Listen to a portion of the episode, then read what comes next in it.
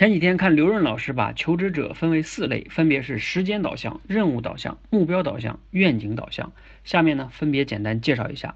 时间导向型的人啊，就是那种一直盼着下班，一到点儿呢就立刻下班走人的人。任务导向型的人呢，就是那种啊，你交代给他一个任务，他绝对不会做两个的人。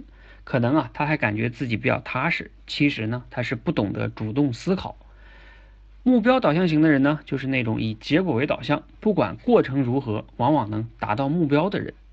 愿景导向型的人呢，就是那种明确的知道自己要什么，拥有自我驱动能力的人，也就是说不需要别人管。